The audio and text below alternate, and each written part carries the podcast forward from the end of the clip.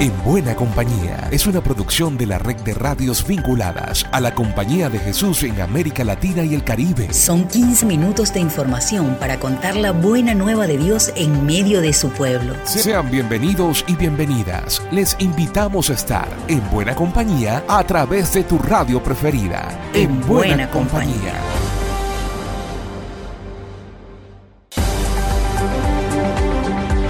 Con la bendición de nuestro hermano mayor Jesús, el de la buena compañía, le decimos a todos ustedes en América Latina y el Caribe que son bienvenidas y bienvenidos a un nuevo encuentro comunicacional. Esta es una producción de la red de radios jesuitas. El Papa Francisco también habla de economía. De hecho, tiene una de su propia autoría, el Padre Lucas López, con los detalles. Saludo a Alexander. En el encuentro de economía de Francisco en Asís, el Papa alentó a los participantes a una economía con una nueva visión del medio ambiente y de la tierra. Subrayó el Papa que el maquillaje ya no es suficiente y que el modelo de desarrollo debe ser cuestionado.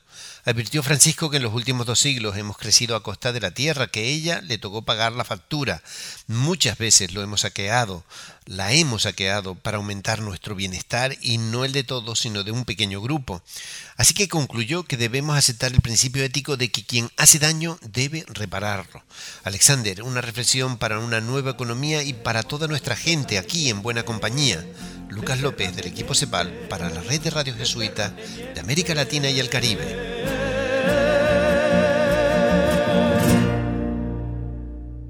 La Compañía de Jesús en México pide no dejar impune el asesinato de dos jesuitas y dos laicos en Cerocagui a 100 días del suceso. Elizabeth Ángel nos reporta. A 100 días de Cerocahui, la Compañía de Jesús en México pide no dejar en impunidad el caso. El pasado 28 de septiembre se cumplieron 100 días de los asesinatos de los jesuitas Javier y Joaquín en Cerocahui, Chihuahua, México. Se conmemoraron con un video sobre el legado de los jesuitas en el pueblo Rarámuri y una misa. En la Sierra Tarahumara y en toda la zona norte del país siguen operando las redes delictivas y el presunto actor del delito continúa libre, lo que genera miedo e incertidumbre en las comunidades indígenas. En un comunicado, los jesuitas expresaron estar convencidos de que las Fuerzas Armadas no son la solución para combatir la violencia en Cerocahui, ya que se necesita construir paz y seguridad mediante el trabajo comunitario y civil, mientras que en la homilía el padre José Francisco Méndez SJ, socio provincial, dijo: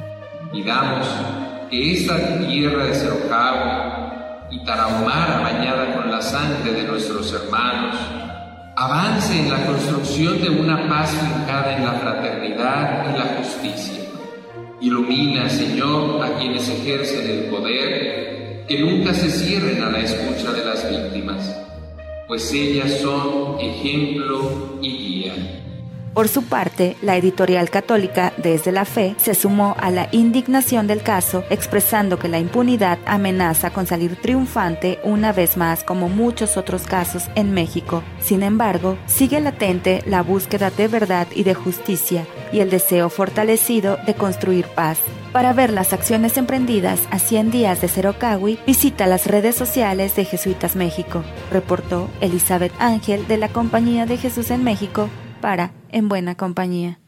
Ecología, espiritualidad, pueblos indígenas, dignidad de la mujer, derechos humanos, justicia, ciudadanía. De todo esto hablamos en Buena Compañía.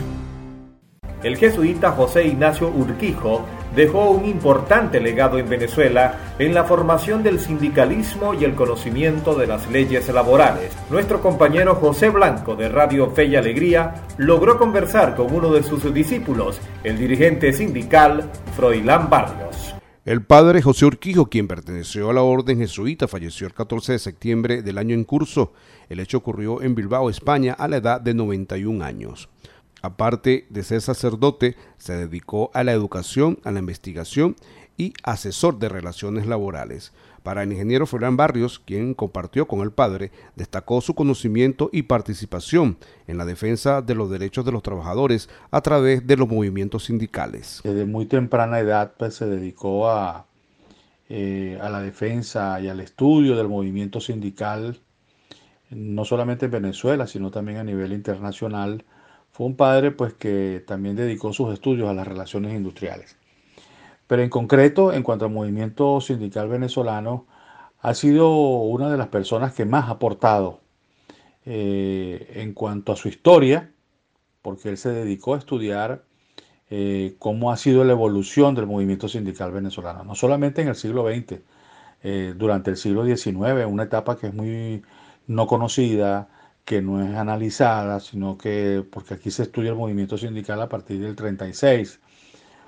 En cambio, él se dedicó a estudiar pues, este, todo el proceso de lo que ya se llamó el obrerismo en Venezuela, los gremios, durante el siglo XIX. Y en el siglo XX, evidentemente, pues él estudió profundamente cuál fue la evolución desde el nacimiento de la primera central en 1936, que fue la CTV. Luego le tocó participar directamente en la vida de, del movimiento sindical, participó en sus congresos, en los congresos históricos que que, tuvo la, que tuvo el sindicalismo venezolano y la CTV en particular eh, en la segunda, en la parte final del siglo XX, entre los años 1980 y, principios del siglo XXI. Fue un, fue un, fue un hombre pues, que se dedicó a estudiar y a proponer, de hecho, y a buscar la unidad en el movimiento sindical. El sindicalismo venezolano le debe mucho al padre Urquijo. El padre José Urquijo llegó a Venezuela en el año 1957 a la edad de 27 años, iniciándose en el área de educación, dejando un legado que incluye sus pasos por el mundo universitario del país. Impartió la docencia en la Universidad Central de Venezuela, así como en la Universidad Católica Andrés Bello, entre otras instituciones educativas. Desde Radio Fe Alegría Venezuela para En Buena Compañía, José Blanco. Desde Brasil nos informan de la activación de un curso sobre la gestión socioambiental de la Amazonía. Luis Lacerda, secretario ejecutivo del Observatorio Nacional de Justicia Social y Ambiental, nos invita. La provincia de los jesuitas de Brasil está cada vez más involucrada en lo compromiso de amazonizar todos sus territorios y el curso de especialización en proyectos de impacto socioambiental en la Amazonía es una iniciativa que responde a este clamor, protagonizada por la Universidad Católica de Pernambuco a través de su escuela católica Business School, en colaboración con la Red Eclesial Panamazónica y la Asociación de Educación Católica de Brasil, y los jesuitas, obras sociales, centros sociales y lideranzas comunitarias que acompañan nuestros proyectos en los territorios amazónicos. El curso se propone en seis módulos prepasar los temas de desarrollo sostenible y proyectos sostenibles en lo territorio amazónico, abordando concepciones locales como liderazgo comunitario y aportando también todas las concepciones del apostolado socioambiental de la Iglesia de los últimos años, como la encíclica Laudato Si y la centralidad del concepto de ecología integral para el desarrollo comprometido con el clamor de los pobres, de los pueblos y de la madre tierra. Así que invitamos todos y todas a entrar en el site de la universidad y averiguar este curso de especialización que tiene inscripciones abiertas hasta el 10 de octubre y empieza en noviembre de 2022 a través de seis módulos con certificación reconocida. Es una importante oportunidad para arreglarnos cada vez más articulaciones de nuestros cuerpos apostólicos en red, así como cualificar nuestros equipos para el trabajo sostenible en lo territorio amazónico. En esta radio estamos en buena compañía. Escuchamos a continuación las noticias de la CEPAL. Saludos Alex. El padre general Arturo Sosa se reunió en Roma con su consejo ampliado para reflexionar sobre la identidad católica de nuestro apostolado educativo en el actual contexto sociopolítico. Los delegados de espiritualidad de las provincias jesuitas de América Latina y el Caribe se reunieron en Paraguay para dialogar sobre su labor y la mejor manera de encaminar su misión.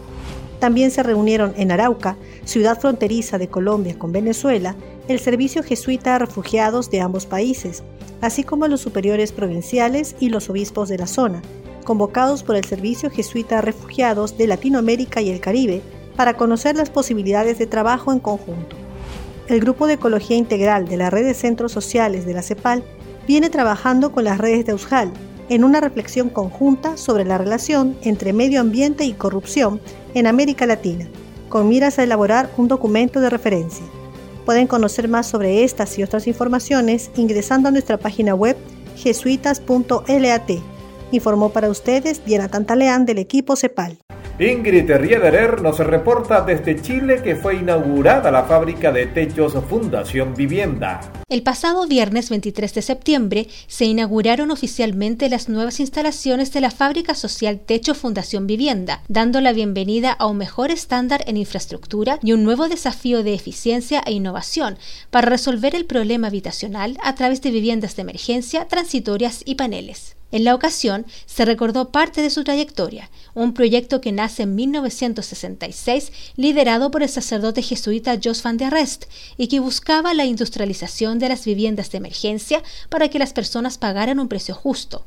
Hasta hoy se han entregado más de 480.000 viviendas. La ceremonia de inauguración contó con palabras del gerente general de Techo Chile Fundación Vivienda, Patricio Neira, el gerente de la fábrica, Sergio Calvo, y del capellán de Techo Chile Fundación Vivienda, padre Héctor Guarda. Además, participaron del evento representantes del Ministerio de Vivienda, la Oficina Nacional de Emergencia, el Fondo de Solidaridad de Inversión Social FOSIS, alcaldes y autoridades de distintas comunas de la región metropolitana, distintos representantes del sector privado, de la sociedad civil y del área social de la provincia. En representación del padre provincial asistió el padre Juan Cristóbal Beitía y también estuvieron presentes los padres Mario Insulza, José Francisco Yurasek, Benjamín Donoso, Antonio de Alfau y Cristian del Campo junto con compartir un emotivo video del trabajo de la fábrica y de los desafíos actuales y futuros, se realizó una bendición de las nuevas instalaciones y se generó un espacio de encuentro y conversación entre los cerca de 300 asistentes, que manifestaron sentirse contentos y partícipes del trabajo realizado junto a la fábrica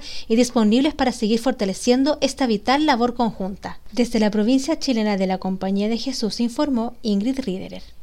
En Honduras, el desbordamiento del río Ulúa mantiene en zozobra a los pobladores de zonas como El Progreso. Desde Radio Progreso nos informa. Mi niño, el que tiene tres años, me dijo, mami, yo me quiero ir para mi cachita a ver tele. Entonces algo va de que lo conmueve a uno como madre. Entonces es triste pues vivir esta situación. No es nada fácil, pero bien va. Con lo que Dios permite, nosotros no podemos hacer nada. Con su rostro desencajado y lágrimas en sus ojos, Neisy Funes expresa parte del drama que debe vivir junto a sus hijos luego de haber abandonado su hogar en las chumbas ex campo bananero del Progreso Lloro, producto de las inundaciones. Ella, al igual que otras 582 mujeres damnificadas que ocupan los 15 albergues habilitados en el Progreso, reviven el drama de dormir en un lugar ajeno a su hogar y con la incertidumbre de no saber si regresarán a sus casas. Doña Marta, quien tuvo que salir del mismo sector, dice no querer volver. Perdí la casa cuando pegó la primera llena y me volví a ir a hacerla con de segunda. Y otra vuelta la volví a perder las cosas y la casa. Y yo a Palación ya no me quiero ir. Las condiciones de pobreza en las que viven siete de cada diez hondureños y hondureñas merman las posibilidades de las personas de poder abandonar las zonas vulnerables y reubicarse en otros sectores donde no corran riesgos de inundaciones. Así lo confirma Ingrid Sevilla, quien abandonó su casa en la comunidad de Río Chiquito. Pues sí, es una experiencia muy fea porque prácticamente pareciera que fue ayer lo que pasó. Eh, fuimos afectados, perdimos casa, perdimos todo y nuevamente volver a perderlo no es fácil créanme lo que no es fácil y aunque uno a veces quiera salir de ese lugar, pero no tenemos dónde. No tenemos dónde, pues la persona que tiene su familiar fuera, pues sale a tiempo, ¿verdad? Y guarda sus cositas, pero nosotros si no tenemos dónde, no, no podemos, pues tenemos que aguantar lo que se venga y que sea Dios con nosotros. De acuerdo a datos de Copeco, al menos 1.863 viviendas se encuentran afectadas en todo el país producto de las inundaciones. Desde Radio Progreso en Honduras para En Buena Compañía, les informó Romel Gómez. Más de 40 radios, oficinas de comunicación, estamos contigo, estamos en buena compañía.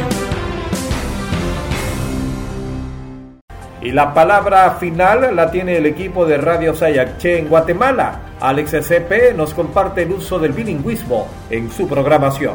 Radio CH al norte de Guatemala. Somos una emisora que realiza programas radiales de manera bilingüe desde radio revistas, cápsulas informativas, entrevistas, noticias y mucho más, dirigido a nuestra audiencia maya quechí, conformada con más del 60% de la población, especialmente en las áreas rurales del municipio, y con ello logramos generar una participación más equitativa e incluyente, ya que parte de nuestra visión es generar incidencia comunitaria en el marco de los derechos humanos. Los contenidos que se producen propiamente y de diferentes organizaciones de la sociedad civil han cambiado vidas a través de la radio, por medio de radiorevistas en donde se hablan de soluciones prácticas o se abordan temas de interés como el eje de mujer, juventud, participación ciudadana y otros. Se da voz a la audiencia en su cotidianidad. Alex Acté, productor en Radio CH en Guatemala para En Buena Compañía. Por mi parte, seguimos en Buena Compañía. Hasta la próxima. Llegamos al final por esta ocasión. La invitación es para la próxima semana para que sigamos en buena compañía. Una producción de la Red de Radios Jesuitas de América Latina y el Caribe. En, buena, compañía.